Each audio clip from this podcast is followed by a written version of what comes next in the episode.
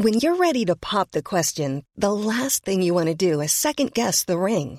At Bluenile.com, you can design a one of a kind ring with the ease and convenience of shopping online. Choose your diamond and setting. When you find the one, you'll get it delivered right to your door. Go to Bluenile.com and use promo code LISTEN to get $50 off your purchase of $500 or more. That's code LISTEN at Bluenile.com for $50 off your purchase.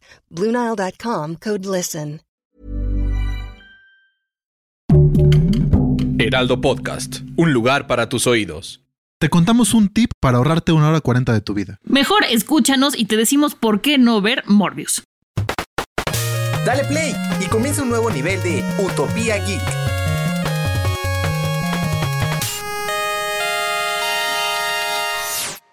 Bienvenidos a un nuevo nivel de Utopía Geek. El día de hoy tenemos que hablar de Morbius y para eso están conmigo Fede Baños. ¿Cómo estás, Fede? Hola, ¿sí, sí tenemos que hablar de Morbius a fuerza? ¿No, po- no podemos cambiar el tema un poquito? Y ya escucharon su risa inconfundible. Claro que también está con nosotros Jesús Chavarría. ¿Cómo estás, Jesús? Muy bien, muy contento. Fíjate que yo creo que, que de- eventualmente se irá transformando la conversación, ya lo verán, en otro tema. Verás, verás, o sea, Fede, verás que, que, este, que sí terminaremos hablando de algo más y no solo de Morbius. Sí, ya mejor cambiamos de tema directo a Moon Knight, el primer capítulo, que fue un capítulo súper expositor, pero me gustó más que Morbius de todos modos. No Y- se habla de Morbius, no. Así estamos ya. Y aparte, Muna y pinta muy bien. ¿eh? Yo ya pude ver cuatro de los episodios y bien, bien, pero ya eso en otra ocasión. Sí, yo sigo con uno Sí, como sí. simple mortal, pero qué bueno que me dices que los primeros cuatro se ponen muy buenos. Sí, sí, bien, bien, bien. Ah, Estábamos hablando antes de grabar y por eso ya empezamos a grabar para contarles todo sobre, evidentemente, Morbius, pero a ver, dice Jesús que había muchos indicios para no tenerle fe a la película. Van a descubrir que la verdad es que los tres nos quedamos, nos quedamos queriendo más. Entonces, Sí. ¿cuáles fueron sus indicios? A mí que me dijeron que estaba pésima Sí. y aún así la vi. Y mira, este, y, y ninguno de los indicios tiene que ver con que esté Jared Leto, ¿eh?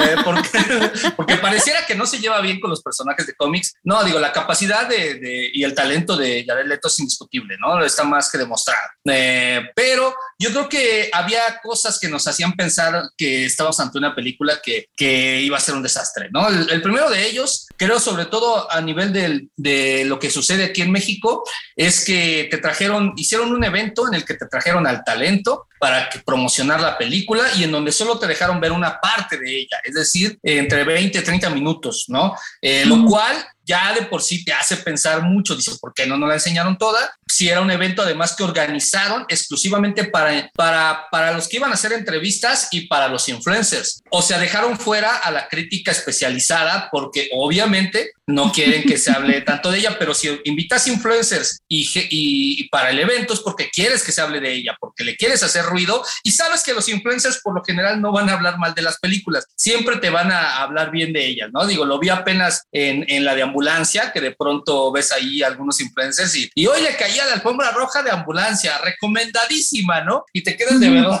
estás recomendando eso, pero eso es lo que buscan. Pero aparte, ni siquiera les dejaron ver toda la película, lo cual ya era otro indicio, ¿no? Luego, agrégale que les hicieron firmar, o sea, no podían hablar realmente de lo que vieron, tenían que hablar del evento, ¿no? Luego, la función de prensa nos la hacen unas horas antes de que se estrene la película. Obviamente también es, y, y firmamos además para que en ciertas horas del otro día, ya del estreno, es que tal realmente pudiéramos hablar de ella. Son todo eso te indica que de verdad pues, la película sabían que la, la crítica especializada no, no iba a, a ser positivo en sus, en sus comentarios hacia ella, ¿no? Pero generalmente empieza por el asunto de que invitan al talento para que promocione y haga muchas cosas. Es uno de ellos, no quiere decir que ya por eso, ¿no? Pero es uno de ellos, luego le sumas el resto y pues ya no hay mucho que esperar de ella, ¿no? Sí, hay- siento que hay películas que le gustan a la prensa especializada, películas que le gustan al público en general, y luego está esta que no le gusta a ninguno. O sea, como que fueron, o sea, se esforzaron para que a nadie, igual justo de lo que dice los indicios, en el tráiler pusieron muchos como easter eggs de Spider-Man, justo pusieron a Adrian Toomes, que, bueno, vamos a hacer spoiler, pero aunque sea spoiler, no ven la película, de verdad no se las recomiendo. Si quieren verla por morbosos, véanla, pero no se las recomiendo, lo único que importa son las escenas postcrédito y... eh. Pero pusieron a Toomes en el ¿Y está forzada? y sale solamente una escena postcrédito forzada. Pusieron hicieron todo lo de Spider-Man para que digas, ay, va a salir Spider-Man, vamos a ver la película. O sea, ni Sony confiaba en su propia película. Digo, hasta, por ejemplo, en las escenas post-créditos no le echaron ganitas, ¿no? Nada. Eh, recordemos esas escenas post-créditos que realmente emocionaban, como aquella de, ah, te van preparándolo todo para que de pronto llegue y te presento la iniciativa Avengers, ¿no? O sea, realmente... La, de Thanos con, el, con el guantelete también están las trabajan. Aquí ni siquiera se esforzaron un poquito en eso, solo era, valen por, eh, las escenas por créditos valen por el enganche que están prometiendo, pero nada más por tal enganche, porque ni siquiera es para, para este, que las hayan trabajado para que la atención se estire, se cree las expectativas y entonces explote la emoción cuando te dejan enganchado y piensas en lo que sigue. No, ni siquiera en eso le, le echaron ganas. Y eso se ve en toda la película, ¿no? que la verdad eh, de, pronto, ahí en, mi canal de YouTube, en Your Rocket, hicimos el análisis de la, película y por eso les decía, terminamos hablando de qué es lo cuál es el futuro y lo que va a pasar con este universo de villanos y Spider-Man. Y de pronto, pues obviamente todo también lo estuvieron trabajando para que se encamine hacia allá. ¿A qué, a qué universo, de el universo de qué Spider-Man pertenece y qué es lo que nos espera al respecto? ¿No? ¿Se acuerdan ustedes que había una escena que habíamos visto, según yo, era de Morbius, donde veíamos el, un cartel de Spider-Man ahí en un túnel? era el Spider-Man de Tobey Maguire, ¿no? Sí. Este, y ese ya lo, ese lo quitaron, porque me parece, es uno de los primeros indicativos de que este, este universo de villanos no va a ir hacia el de Tobey Maguire, se va a ir al de Andrew Garfield. ¿no? Entonces, eh, eso es parte de lo que estuvieron haciendo con esta película que terminó, le estuvieron metiendo, cortando y quitando para ajustarla hacia lo que ellos querían, en lugar de preocuparse por hacer una buena película, ¿no? Sí, no, y aparte, por lo general, otra cosa que me gusta de las escenas post-créditos es que te sorprenden. O sea, estás viendo una película, por ejemplo, de Thor y sale al final Capitán América y dices, ah, ok, la siguiente de Capitán América ahorita, el personaje de la post-crédito sale en el trailer. O sea, ya ni siquiera eso nos pudieron dejar como sorpresa. Sí, no, está, es, es, es, un, eh, la película la verdad es que es muy accidentada. Ahora ya si nos concentramos en lo que es como tal, yo les decía, a ver, está bien que tú apuestes por una estructura básica, ¿no? Eh, la estructura es así súper, súper de fórmula. De hecho, la vimos con Venom. Es la misma de Venom, ¿no? ¿Cómo hacemos para que este, este antihéroe sea más bueno que malo? Pues que el origen de su antagonista sea el mismo que él y ese sí va a ser muy malo. Sí, ¿no? Sí. Eh, pero hasta para apostar por estas estructuras básicas y por estas fórmulas, pues hay que saber hacerlo y hay que tener cuidado, ¿no? Aquí no les importa, realmente no, no se preocupan por desarrollar nada. El gran conflicto de, de Morbius, por ejemplo, nos están diciendo que es un doctor que, que salvaba vidas, que ahora se ve obligado a, a consumirlas ¿no? ¿Dónde, en qué momento esto le causa conflicto? Lo resuelve tan fácil como tomar Pepto Bismol, ¿no? Y con eso se contiene y ni siquiera eso se convierte en una carrera contra reloj. Solo está ahí como anecdótico. ¿no? Y, si de ahí nos vamos a, las, a, las escenas per se, ¿no? Yo les decía, por ejemplo, esta persecución que tienen, ¿no? O sea, son dos vampiros, uno está persiguiendo al otro, los ves hasta en el subterráneo, lo encuentra y cuando ya está con él es, no voy a pelear contigo y se va y dices, ¿qué? Entonces, ¿por qué lo perseguiste? ¿Por qué luego? ¿Qué querías con él? ¿Para qué, lo, ¿Para qué estabas ahí? Sí, no es así de, de que y luego agrégale lo que pasa con la, con la chica protagonista, ¿no? Que es una doctora y a la que le dice, oye, te necesito. ¿No? ¿Para qué la necesitó? Para que sea mandadera, me traiga unas cosas de laboratorio y luego se ponga en peligro para que sea pues la dama en peligro a la que tengo que rescatar, porque realmente no hace nada. Es, de verdad, no, es, es, es bastante eh, ridículo el asunto, ¿no? No, y aparte todo se da muy fácil. O sea, como que llegó el problema y al final dice como, no, tengo que encontrar un antídoto y hace un antídoto. Tengo que aplicarle el antídoto y llega y lo inyecta. O sea, como que no hubo ningún momento en el que hubiera mucho problema para hacer el antídoto o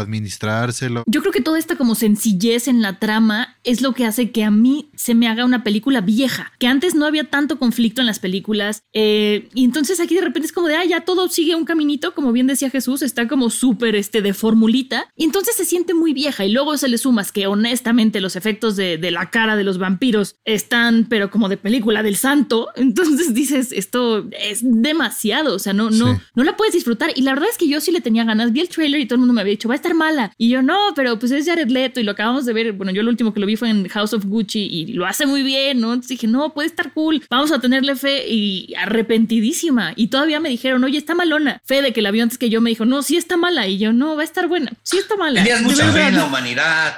Sí. Tenía mucha fe. Te queda inocencia y dije, no, sí va a estar buena. Entonces me decepcionó el triple porque yo decía, sí creo. Y vi una película vieja, una película predecible, una película que no me lleva a ningún lado y que no, digo, no espero que todas las películas me cambien la vida, pero por lo menos que te hagan reír o algo. Y aquí era como de ver a Jared Leto demacrado. Yo creo que estarás tú de acuerdo conmigo, este Jesús, hasta la dirección de actores, o sea, la dirección, la entonación, todo es muy viejo, hasta se siente de repente como de novela. Y eso es tristísimo de ver en la pantalla grande. Sí, sobre todo porque estás hablando de, de personajes que deberían apuntar a una, a una tragedia clásica, ¿no? Yo creo que, que eso es lo que, lo que nos prometía de pronto Morbius también en el tráiler, ¿no? Decías esta grandilocuencia y la música, ¿no? Pues es básicamente la tragedia del vampiro, eh, ¿no? Que en su momento trasladaron en los, 60, en los 70 con Morbius a los cómics y ahí, pues esperaba uno que al menos apuntara hacia allá, pero, pero sí, o sea, eh, no sé, no hay un trabajo de, dirección de actores que realmente sustente lo que, pues,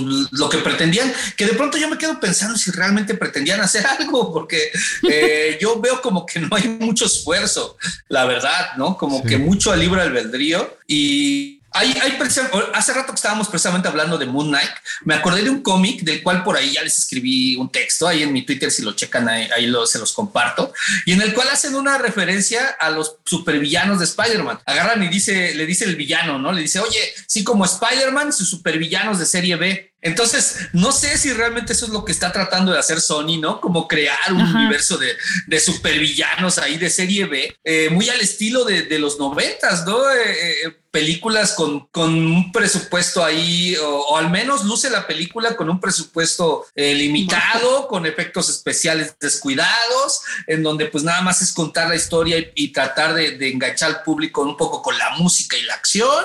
No, no sé si eso es lo que quieren hacer con estos supervillanos, ¿no? No sé, yo, yo, yo de los efectos tengo una teoría, porque justo en una entrevista con Michael Keaton dijo que hace como 3, 4 meses estaba regrabando escenas. Entonces yo, yo creo que tanta gente quiso meter las manos, que le hicieron tantos cambios, que regrabaron tantas veces, que al final pues los de los efectos les dieron tres semanas para hacer los efectos de la cara. Y pues, ¿cómo haces eso en pues tres semanas?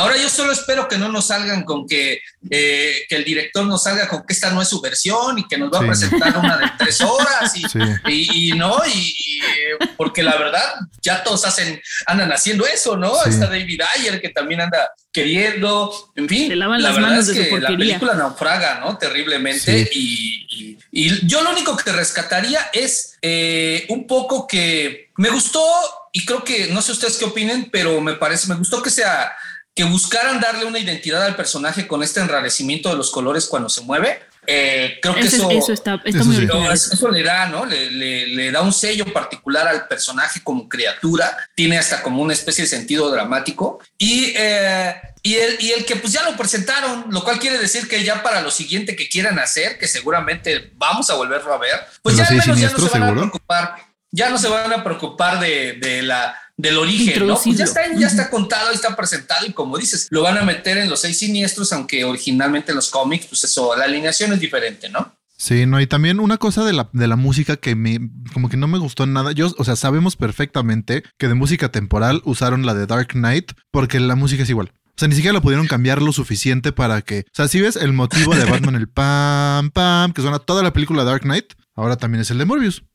Sí, es muy genérica. La película es muy genérica, pero te digo, o sea, yo no, yo no vería que eso fuera un problema si lo hace, si lo ejecutan bien. El problema es que no lo ejecutan bien, lo hacen realmente mal. Entonces, pues te, digo, o sea, de pronto pues resulta ser más, se va, se cuelga más de esta idea que yo creo que ya no le va a alcanzar. ¿Qué es lo que pasaba con, con el universo Marvel? Se tardaron 10 años en elaborarlo, eh, pero en, eh, ellos les funcionaba este rollo de que las películas que muchas de ellas son de regular a malas, ¿no? Varias de ellas no son buenas películas, pero generalmente la gente tenía que verlas porque eso era el siguiente paso para, para, la, para lo que venía con el universo Marvel. De ahí se están colgando un poco con esta película, pero no sé si les va a alcanzar, porque mucha gente sí está de, ¿saben qué onda? Ya no la voy a ver, ¿no? Yo quiero preguntarle a Jesús que él Hiring for your small business? If you're not looking for professionals on LinkedIn, you're looking in the wrong place. That's like looking for your car keys in a fish tank. LinkedIn helps you hire professionals you can't find anywhere else, even those who aren't actively searching for a new job but might be open to the perfect role. In a given month, over 70% of LinkedIn users don't even visit other leading job sites. So start looking in the right place. With LinkedIn, you can hire professionals like a professional. Post your free job on linkedin.com slash people today. Hi, I'm Daniel, founder of Pretty Litter. Did you know cats tend to hide symptoms of sickness and pain? I learned this the hard way after losing my cat, Gingy. So I created Pretty Litter, a health monitoring litter that helps detect early signs of illness by changing colors, saving you money and potentially your cat's life. Pretty Litter is veterinarian developed, and it's the easiest way to keep tabs on your fur baby's health right at home. Go to prettylitter.com and use code ACAST for 20% off your first order and a free cat toy. Terms and conditions apply. See site for details. Es el experto en cómics y todo. ¿Por qué Morbius? ¿Por qué arrancar con este villano? Y la otra pregunta eran dos preguntas, perdón. ¿Qué tanto se parece al cómic? Sí, fíjate que eh, es difícil en- entender el por qué escogieron a Morbius, sobre todo porque tampoco se trata del gran personaje. Él dio pie a algunas historias bastante significativas dentro del mundo de- del universo de Spider-Man en los cómics. Eh, se convirtió en un eh, personaje representativo, pero podemos contar al menos una docena de los supervillanos de Spider-Man que están antes que él en popularidad y en trascendencia, ¿no? Ajá. Si no es que más. No creo que por ahí un conteo que se hizo hace algún tiempo lo ponía él en el número 19 o 20 entre los villanos de. Entonces, la verdad es que retomarlo me parece que más bien obedece a este, a, a- a- a un poco al, al- al tratar de diversificar el, el- el tono y explotar el que habían, el que habían encontrado. Es decir, se suponía que querían eh, empezar a presentar historias que deambularan por distintos géneros. ¿No? Morbius era ideal para irnos un poco hacia el terror, hacia el horror, eh, ¿no? Entonces, creo que por ahí era la idea. Algo que no hicieron con Venom, aunque parecía, ¿no? Que también querían, pero yo creo que a eso obedece el haber elegido a Morbius. Creo que era el que daba pie para ello. Pero pues a final de cuentas eso hay que encargárselo a alguien que sea capaz de hacerlo, porque, por ejemplo, Sam Raimi con, su, con sus antecedentes, si uno ve, por ejemplo, Spider-Man 2, te encuentras ahí unos guiños geniales a- al cine de terror clásico, al cine de horror clásico más bien. Eh, por ejemplo, cuando despierta el Doctor Octopus, ¿no? Cuando a veces hasta las tomas, el manejo de las siluetas, de las sombras, eh, y lo hace dentro de la misma película y sin que, y, y- y sin que estorbe, es decir, con- combina con todo lo que estás viendo, pero es que tienes a un director de las capacidades de Sam Raimi. Aquí, pues la verdad es que el director no se sabe realmente hacia dónde quería ir, pero creo que a eso obedece que hayan tomado a Morbius. Querían empezar a jugar con esas cosas, pero pues no supieron. El director, pues bien, tiene algunas películas por ahí, una con Denzel Washington, según recuerdo, Safe House, que, que fue bien recibida en, sus, en su estreno eh, a, algunos niveles. Y la de Life, ¿no? Que fue una previa, una de ciencia ficción, que pues también bastante de fórmula, ¿no? Ahí entretenida, pero eso es todo. Entonces también pues la elección del director, ahí es, habría que preguntarnos por qué, ¿no? Sí. Sí, del director, del personaje, de la película, de por qué decidimos hablar de ella, por qué decidimos verla. Este, todo eso nos lo podemos cuestionar desde ahorita. Es, es servicio a la comunidad para que no la vayan a ver. Exacto, este capítulo se va a llamar, lo, estamos, lo acabamos de decidir. Ahórrate ver Morbius, te platicamos lo que necesitas saber en 15, 20 minutos. Sí, porque no hay de verdad mucho, ni siquiera qué decir al respecto. Eh, mm, de verdad, la presentación y eh, del personaje podrían haberla. Pues la verdad es que ni siquiera uno disfruta cómo te cuentan algo, a lo mejor una historia que ya conocemos, porque ya sabíamos cuál era la historia de Morbius. Pero hay que, obviamente, esto tendría que haber servido también para aportarle al personaje. Es un personaje que más allá de los cómics tampoco era muy conocido que digamos. Sí, no. Eh, tenemos mejores ejemplos, por ejemplo, lo que pasó con Blade. Hasta el momento en que se había hecho esa- esas películas y que inició la saga de Blade, eh, no había tampoco gran cosa que decir del personaje en los cómics, ¿no? No se habían hecho grandes este, historias, sagas al respecto, y era un personaje que tampoco era muy conocido más allá del mundo de las viñetas. Sin embargo, la película sabe cómo hacer las cosas y lo pone en el mapa e incluso supera lo que hasta ese momento se había hecho con él. ¿No? Y era, eh, tienes esa libertad creativa de algún modo, ¿no? Eso es lo que te digo, a lo mejor no tienes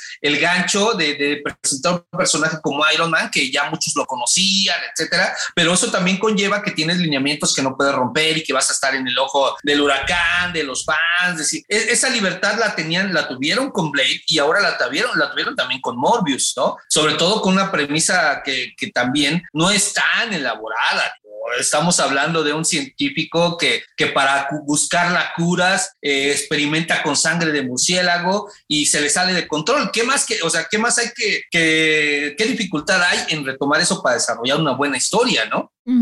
Sí, yo, yo estoy totalmente de acuerdo contigo. Me parece que yo pequé, insisto, de que creí que podía ser una gran historia y sentí que estaba viendo un Frankenstein viejísimo y sin sentido. Pero bueno, yo creo que no hay mucho más que decir del tema. Mejor vamos a esperar Obi-Wan.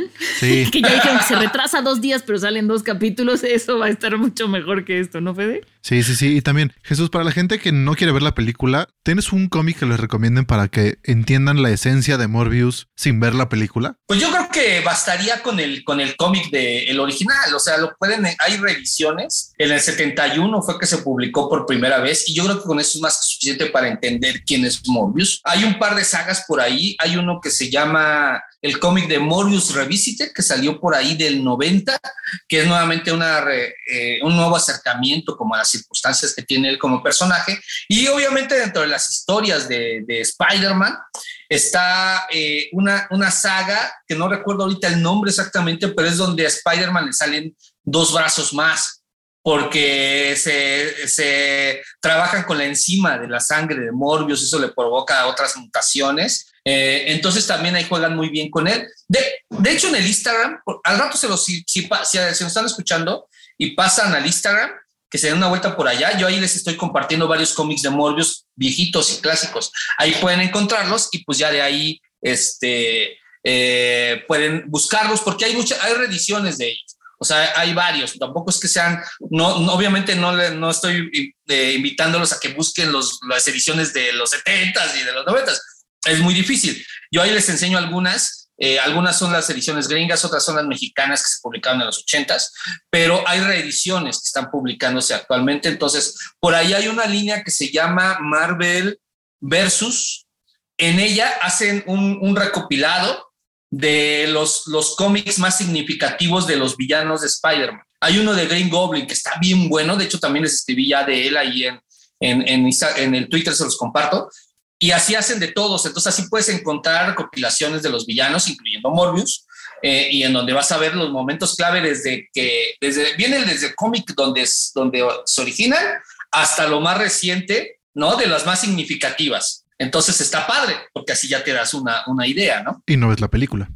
Eh, si es que no quieres verla, que ya cada quien, ¿no? Sí, Igual sí claro. Habrá quien la diga es la mejor película. Yo creo que ni la mamá de Jared Leto, pero bueno, seguro, seguro hay algún loco por ahí. Porque sí los hay, ¿no? Hay quien, hay quien, quien ya disminuye como el, la, el cuestionamiento y etcétera, por la razón que sea. Y este, pero lo cierto es que, pues, pues el verla ya depende de cada quien en dónde y cuándo.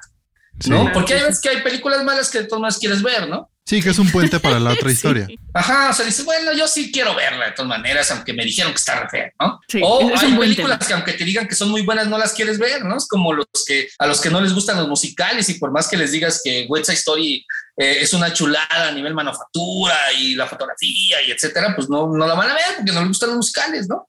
Entonces, pues sí, pues ahí está, ¿no? Perfecto, pues muchísimas gracias, Jesús. Oye, Fede, y nos escribió por ahí Rul, Rul Valdés, nuestro querido amigo que estuvo hace algunos niveles por aquí con nosotros, eh, hablando de cómics, y nos dejó su opinión sobre Morbius porque no pudo estar con nosotros. Entonces, ¿qué te parece? ¿Qué les parece si nos despedimos y los dejamos con la opinión de Rul? Va, me late. Muchísimas gracias, Jesús. No, gracias a ustedes. Eh, siempre es un gusto caerle por acá y pues ya luego platicamos de lo que podría, en dónde podría redundar estos villanos de... Eh, yo lo único que les puedo decir es que lo más seguro es que va a ir hacia el universo de Andrew Garfield, del Spider-Man de Andrew Garfield, todos estos supervillanos. Ahí en el canal de YouTube ya lo platicamos. Ahí, hay otra, en alguna otra ocasión lo platicamos también por acá. Para mí es un gusto caerle siempre a, charlar con ustedes y, y, con toda la banda que sigue Utopía Geek. La voz de profeta de Jesús Chavarría se quedó aquí grabada. Ya veremos Ah, en el sí. universo de Andrew Garfield. qué Guarden pasa este tweet, Híjole, sí, allá, es- ¿no? esperemos que sí nos Exacto. pongan a los seis siniestros con Andrew Garfield. Eso sí sería.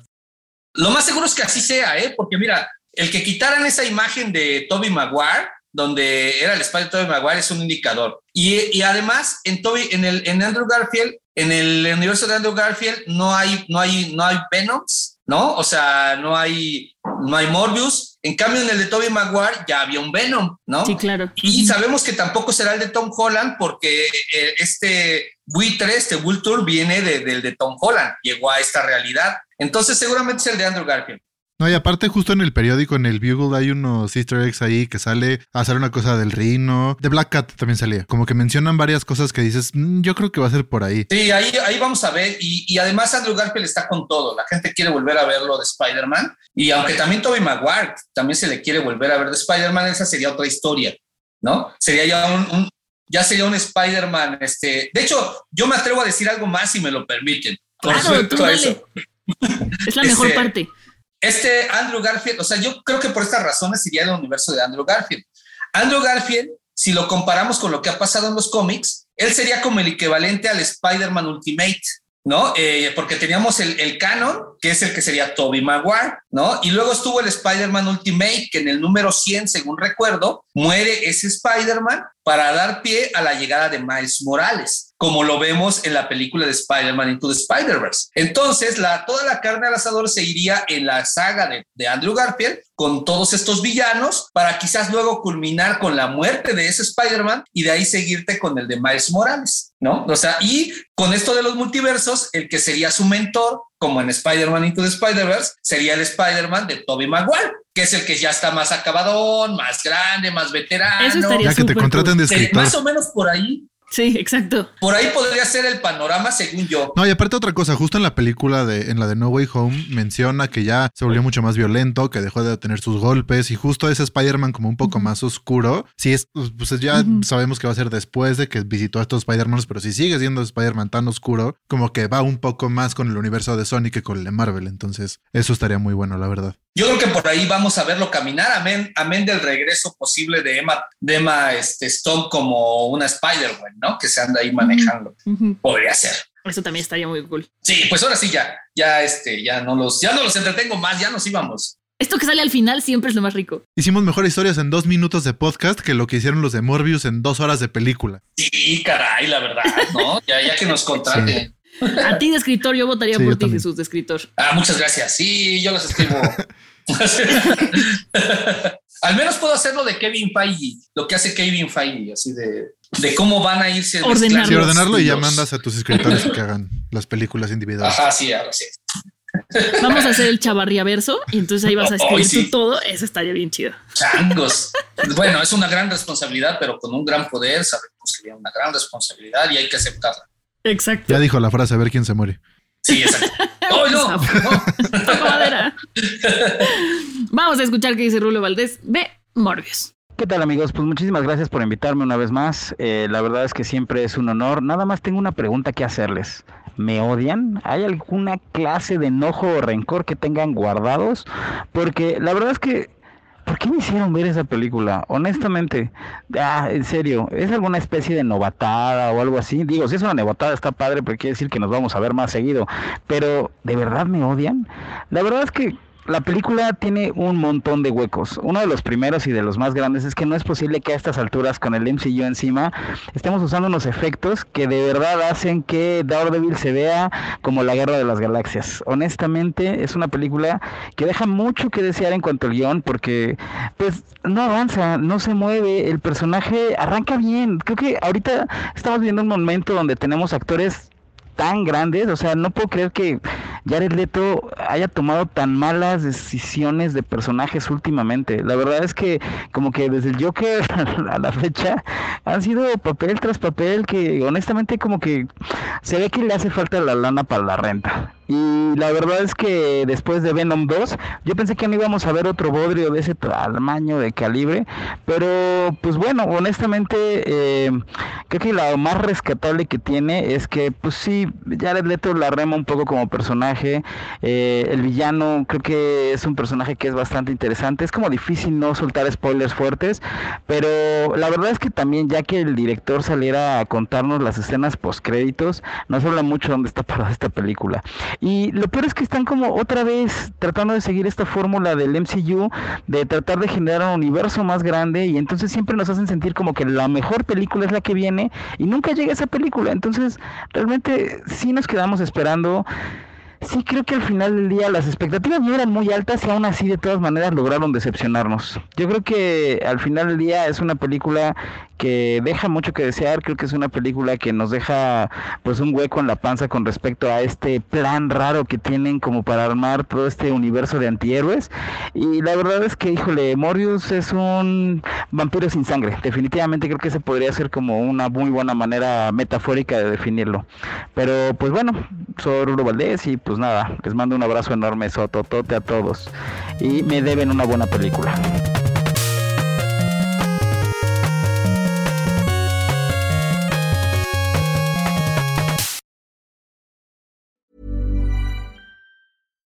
Hi, I'm Daniel, founder of Pretty Litter. Cats and cat owners deserve better than any old fashioned litter. That's why I teamed up with scientists and veterinarians to create Pretty Litter. Its innovative crystal formula has superior odor control and weighs up to 80% less than clay litter. Pretty Litter even monitors health by changing colors to help detect early signs of potential illness. It's the world's smartest kitty litter. Go to prettylitter.com and use code ACAST for 20% off your first order and a free cat toy. Terms and conditions apply. See site for details.